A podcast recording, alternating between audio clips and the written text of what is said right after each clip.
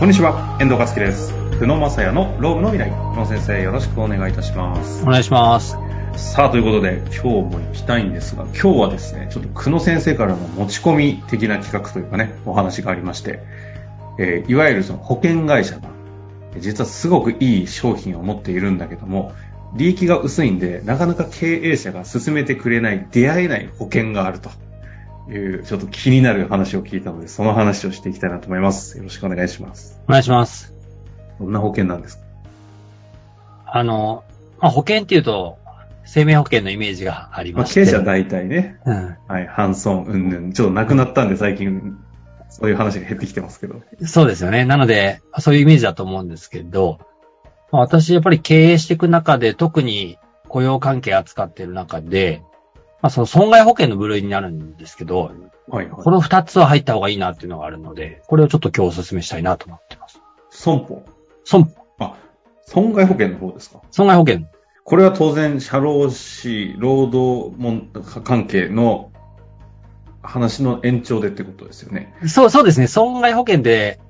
結構自動車保険とか、うんうんあと火災保険のイメージだと思うんですそうですね。労働関連での損害保険。はい。はあ、何それがあるんですよ。で、二つあって、はい。一つがあの、一般的に上乗せ労災保険とかっていうところで、え、聞いたことないです。上乗せ労災保険。そうなんですよ。あの、まあ、いろいろ名前はあるんですけど、法定外保障保険とか、はい。労災総合保険とか、会社によって名前が違うんですけど、ほ労災の回も少し触れたんですけど、まあ、お金が出るよねと。う。うんうん。例えば、亡くなった時に、年金で国から、まあ、労災の保障が出るんですけど、ちょっとその安全配慮義務っていうのがありまして、もしか労災が起きるとですね、もちろん国からお金が払ってくれるんですね。国がお金払ってくれて、はいはいそ。れだけでありがとうございましたね。普通は終わらないんですよ。なるほど。遺族から訴えられたりするわけなんですね。うんうんうんうん。で、家族からしても、いや、これだけのお金、確かに労災って素晴らしいんだけど、でも、まあ会社からも何か保証ないんですかって言われたときに、その政府の労災に上乗せってお金を払ってくれる保険があるんですよ。うーん。労災前提で作られた保険があるんですね。そうなんですよ。ほうほうほう。あの、じ25回でね、知られざる労災保険の7つの保障っていう回をやっているので、ちょっとそちらと合わせて聞いていただくといいかもしれませんが、7つの保障ですごく充実してるよっていうテーマだったんですけど、まあ、実際足りなくなるっていう時を想定した時の損害保険。そうですね。で、まあここはポイントなんですけど、まあ基本的には多分揉めたくないんですよね。うん。、で、あの、どういうふうに揉めていくかというと、その安全配慮義務違反というのがありまして、で、労災に遭いましたって言ったときに、でその後、まあ何かしら会社が、まあ、従業員を危険にさらしたっていうことを立証されれば、会社がプラスで、まあ、損害賠償しなきゃいけないと。で、その時に、まあ、まあその、お金が取れるよっていうふうに思えばですね、はいはい、まあ、訴える、訴えられる可能性があるんですけど、うん上乗せ労災のいいところは、まあ、政府、まあ、労災までは認めましたと。そうすると、まあ、政府からお金が入ってくるんですけど、そのタイミングで例えば数千万会社にお金が入ってくるじゃないですか。そうすると、それをまあ遺族に、まあ、パッとすぐ渡すんですね。でもちろんそれは、あの、安全、損害賠償の最終的には一部ですよっていう扱いにもできるので、後から訴えられたとしても、まあ、そこで相殺できますし、反対には会社としては、ここまで考えてくれてるんだと。っていうふうに、あの、こう、積極的に会社からお金が払われれば、うんうんやっぱり丸く収まる可能性が一気に高まるっていう。なるほど。で、やっぱりそこの初動でキャッシュがないとかってなると、どうしても後から後手後手に回っていく可能性があるので。で、結果揉めるきっかけにもなり、そうですね。金額にも跳ね上がっていくみたいな話にもなり。そうです。で、後から泥沼になっていくと。ああ。これはでも、逆に言うと、どういうところが入った方がいいっていう条件になってくるんですか？やっぱ事故が多いようなところ。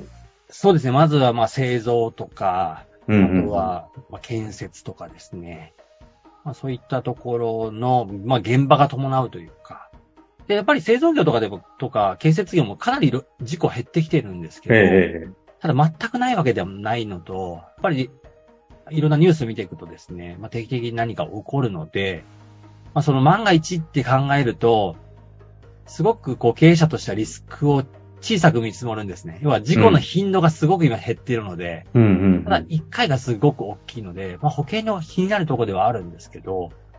やはり、まあここのあたり持ってた方、まあキャッシュであれば一番いいんですけど、やっぱりキャッシュにちょっと不安だなとか、すぐにお金出てこないなってことであれば、まあ、こういった保険持ってた方が、何かあった時に全然こうメンタル的には違うかなほう。これは、あえておすすめするのは、やっぱり、見てきてたりもしてるわけですか？いや、そうです。僕らやっぱりすごい見てきてて、特に労災の、社労士って労災の申請業務やりますんで、はいはいはい。まあ、その怪我とかでしたら、ちょっと申し訳ないけど、まあ我慢すれば治るとか、まあ数日で治るケースがあるんですけど、そこからやっぱり、その、傷病って言って何年も完治しないとか、障害とか、死亡の案件とかも扱ってる時に、うん、うん。やっぱりその後がもうめちゃくちゃ経営者不安なんですよね。この後どうなっていくんだろう。うん。で、もちろんその、いろいろ、オペレーションの相談とかはいろんな人にできると思うんですけど、最後やっぱりお金ってとこもすっごい大事になってくるんで、ここをキャッシュで準備するのか、保険で準備するのかっていうのは意外と決めておかないと、後から大変なことになるなっていうのが、まあ僕らの感じですね。経験値上、あの、共通で言う、あの、向井先生、弁護士の先生とかもそうなんですけど、あの、久野先生とか向井先生たちって、やっぱりこう、現場を見てるけど、その、ワーストの本当に起きうるケースって、日常、我々生きてると、そ入ってこない情報。だけど、久野先生たちって結構一般的に起きてる、通常業務の中にそういう話が来るじゃないですか。はい。この辺の温度差って、俺には起きねえだろうって、経営者自身も結構思ってたりして、すごく差があるんだろうなっていうのは感じますね。いやそうなんですよ。だから、労災の上乗せなん、な、あの保険って、そうそうなんか。なんで入って意味あんのとか、あと保険会社の方もそんなに利が厚くない、利益が大きくないですよね、多分。ああ。で、うんその割には営業のコストがかかるというか、はいはいはい。やっぱり私みたいな感じで、その今、多分どっちかというと煽ってるように聞こえてると思うんです。うんうんうんそういう話もしなきゃいけなくて、それで分かってもらえないと、また売れないわけなんで、で、これ繰り返していくよりはもう、売らないって選択肢選択する、そそうか。だからこの保険をちゃんと顧客のために考えて売ろうっていう方がなかなかいないから実態商品として知らない人が多いんですね。そうなん届いてないですよね、やっぱりね。なるほど。だから知ってて入らないのと、全く知らないのではまあ大きく違うかなと思います。ただ、そういう意味でね、知っとくと。うん知ってて入らないんだったら、その分キャッシュだけはプールしとかなきゃいけないよっていうのが、やっぱり僕、その、経営やる以上はやっぱ絶対いりますよ。なるほど。うん。ちょっとその辺を踏まえた上で、もう一つあるんですか？もう一個ね、あの、使用者賠償責任保険っていうのがあるんですよ。使用者賠償責任保険。はい。それも知らないですね。はい。まあ、これもあの、会社によって名前が違ったりするんですけど、雇用観光保険とかいろいろあるんですね。要は、どういうものかっていうと、はい。先ほどは、労災認定されたら払いますよみたいな上乗せ労災だったと思うんですけど、はい。これもっと踏み込んで、雇用関係で、例えばトラブルが起きましたと。で例えば、過労死で亡くなってしまったとかですね。まあ、そういった精神的なところから亡くなってしまったとかになると、もう本当に数千万、下手すると数、まあ、数億とか賠償来るんですよね。うんうんうんその裁判をやって、賠償した、まあ、賠償額に対して保証してくれるっていう保険。ほう、ほうほうほだからなんで、し、まあ、し、あの、安全配慮義務違反で、まあ、使用者に対して賠償責任が出てくるわけですよね。それが数の賠千万。償、そうか、賠償責任において出たマイナスに対しての保険。そうです。あたださっきのと違いは、さっきの方が、上乗せ労災の方が、あの、もっと先に出てくるイメージですよね。なので、そのお金っていうのはどっちかといえば、上手にまとめてもらうためのお金なんですよ。はいはいはい。で、上乗せ労災の方はもうぐちゃぐちゃになってしまったところの、あーまあ、最後の砦っていう感じなんですけど、あの、税理士とかでいう税倍みたいな感じに近いんですかね。そうそうですね。うん。で、ただ、やっぱり最終的に負けたとしても、ちゃんと何かしらお金が補填されるって考えれば、やっぱりその裁判でのそのスタンスというか、まあ、少しこう、例えば絶対に負けられないっていう裁判とか、まあ、その最後金額だけの問題で、まあ、そこは最終的に折り合う方法があるって考えるのかっていうところでいくと、まあ、すごく経営者としては、まあ、その、立ち直れる可能性が、まあもちろんそのね、従業員に何かあったってことはもう変えられないんですけど、資金的な部分に関しては少し安心があるかなと。これは先ほどの保険、はい上乗せ労災保険よりもこの使用者保証賠償保険の方がよ、よ、よりもっとこう、最悪のケースに対してかけるっていう感じですよね。そうですね。これ、どこまでリスクを考えて仕事してるかによって、なんかこう、自分の中にそのニーズを見出すのがものすごい難しいですね。難しいですね。だから、やっぱり損保って、割と、こう、優優秀な経営者の方をかなり気にしてるところがあって、やっぱりそれはね、あの、イイメージ力だと思うんですよ。はいはいはい。で、まあ、普段からこう経営の中で、例えばこういう事故起きたらいくらぐらい会社って出てくんだろうかとかっていうのを、一回シミュレーションしてみることが大事なんですよ。なるほど。でそのキャッシュがまあ別にあるなって思えばやらなくてもいいと思いますし、逆にないのに、まあ見ないふりしておくっていうのは結構危険なので、やっぱり会社ってね、あの、私いろいろ見ていくんですけど、ロロームで潰れるケースって、結構意外とね、未払い残業では会社潰れないんですよ。ほうほうほうほう。苦しくはなるんですけど、でもやっぱり、社員になんかあって、それでその安全配慮義務違反とかで損害賠償を受けたケースに関しては、もう、その、想定できない金額のお金が来ますんで、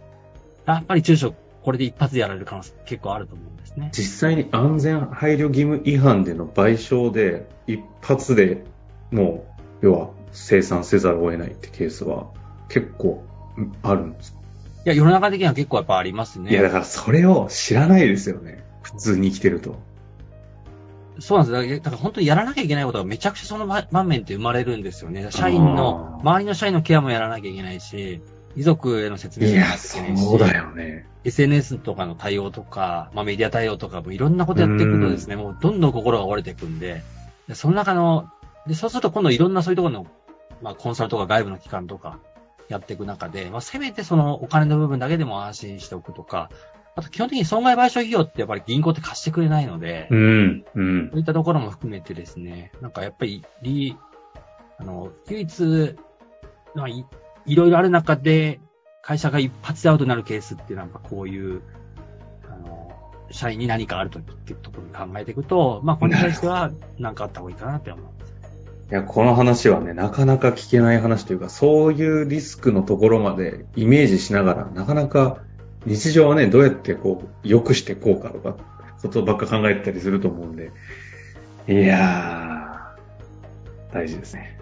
大事ですね。え、で、結局この保険っていうのは、あの、損害保険としては利益も薄いので、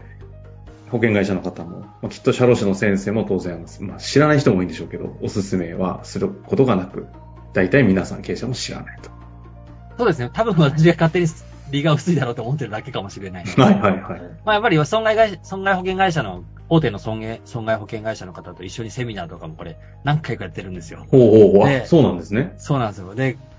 まあいろいろ労災事故の事例とかも交えながら、経え営の話しつつやるんですけど、えはい。どうしても説明してる中で、どう、あの、聞いてる人が、なんとなくうちには関係ないだろうみたいな雰囲気が、もう、すっごい感じるんですよな。るほど。なりそう、なりそう。